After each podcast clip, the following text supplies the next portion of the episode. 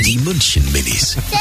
Guten Morgen. Wie ist die? Gewährst, ich sag mal, warum schlafen einem die Füße ein? Wenn man sie lang starrt hebt, dann bewegt man sie ja nicht und dann wird es dem Fuß vielleicht mal jetzt langweilig und dann schlaft ein. Dann kitzelt er immer. Weil wenn man zum Beispiel eine Stunde lang in einer langweiligen Konferenz sitzt und da nicht mal stampfen darf. Und dann fühlt es sich voll komisch an, weil wenn man dann geht, es tut auch ein bisschen weh.